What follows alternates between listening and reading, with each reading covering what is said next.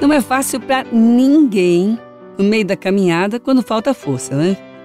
Olha, você pode até não ter experiência ainda daquela hora de maior intensidade, de maior necessidade, quando sabe que muitas coisas, pelo menos aparentemente, dependem de você.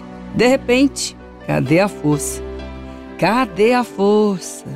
Bom, sabe que tem que fazer, sabe o que é que tem que fazer, sabe que a pessoa certa para fazer tudo encaixa, menos aquela força que precisava que chegou. Ela não chegou. Tudo chegou. A necessidade, a indicação, a oportunidade, o momento, o lugar, tudo encaixou. Bom, mas e cadê a força? E agora? E alguém chega para você e diz: Olha, é você, não tem outra pessoa. É, eu sei que sou eu. Bom, mas agora não tem jeito. É a sua vez. Também sei que é a minha vez. Mas o que é que está acontecendo? E às vezes você não tem nem coragem de dizer que está faltando é força.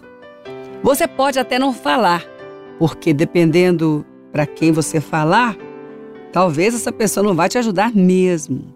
Mas você tem a quem falar, ou melhor dizendo, você tem a quem pedir. Porque se falta, se alguma coisa falta, você não pode ficar parado sem fazer nada. Precisa fazer alguma coisa. Precisa pedir para quem pode te ajudar. Precisa pedir para quem pode te fortalecer. E a palavra diz que Deus dá força ao seu povo. E você é povo de Deus. Então não estaria agora aqui ouvindo a palavra de Deus. Então, se faltar força, peça a Deus, porque ele disse que ele daria força a quem pedisse a ele. Às vezes, a força é a força da sabedoria.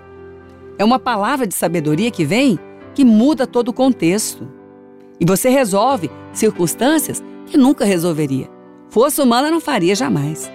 Mas quando pede a Deus, Deus dá a força.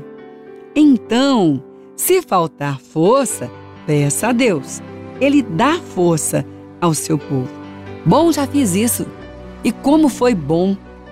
E Deus realmente me atendeu. Mas não sei o que aconteceu depois. Parece que eu não consegui mais achar este lugar. Que lugar? O lugar de pedir a Deus força? Talvez possa ter sido perdido, porque quando Deus nos dá força e nós caminhamos, vemos que aquilo que nós estamos fazendo acontece bem melhor do que estávamos esperando. E nessa caminhada é preciso vigiar para não pensar que foi a nossa força que alcançou tudo isso.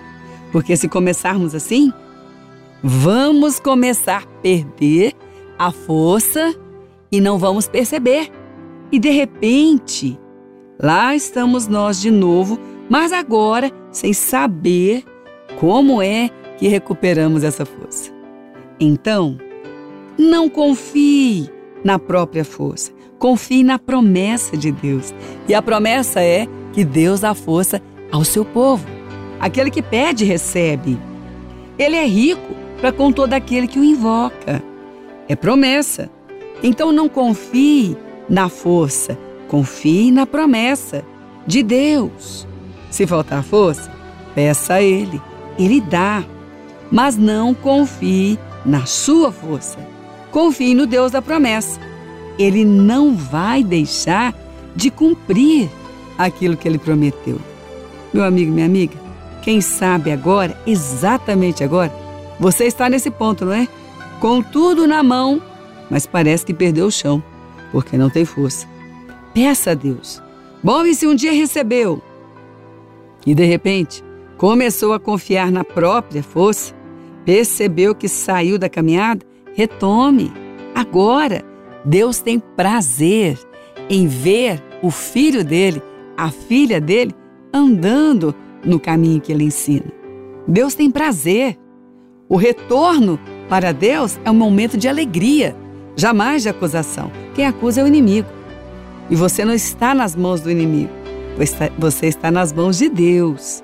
E se você se afastou, é hora de voltar. Peça perdão a Ele, receba o perdão dele, receba a força que Ele dá e volte à caminhada melhor ainda do que estava. Então, não confie na força do coração, confie na promessa de Deus. Ele é rico para com todo aquele que o invoca. É promessa. Então, confie na promessa de Deus. Se faltar força, peça a Ele. Ele dá força ao seu povo.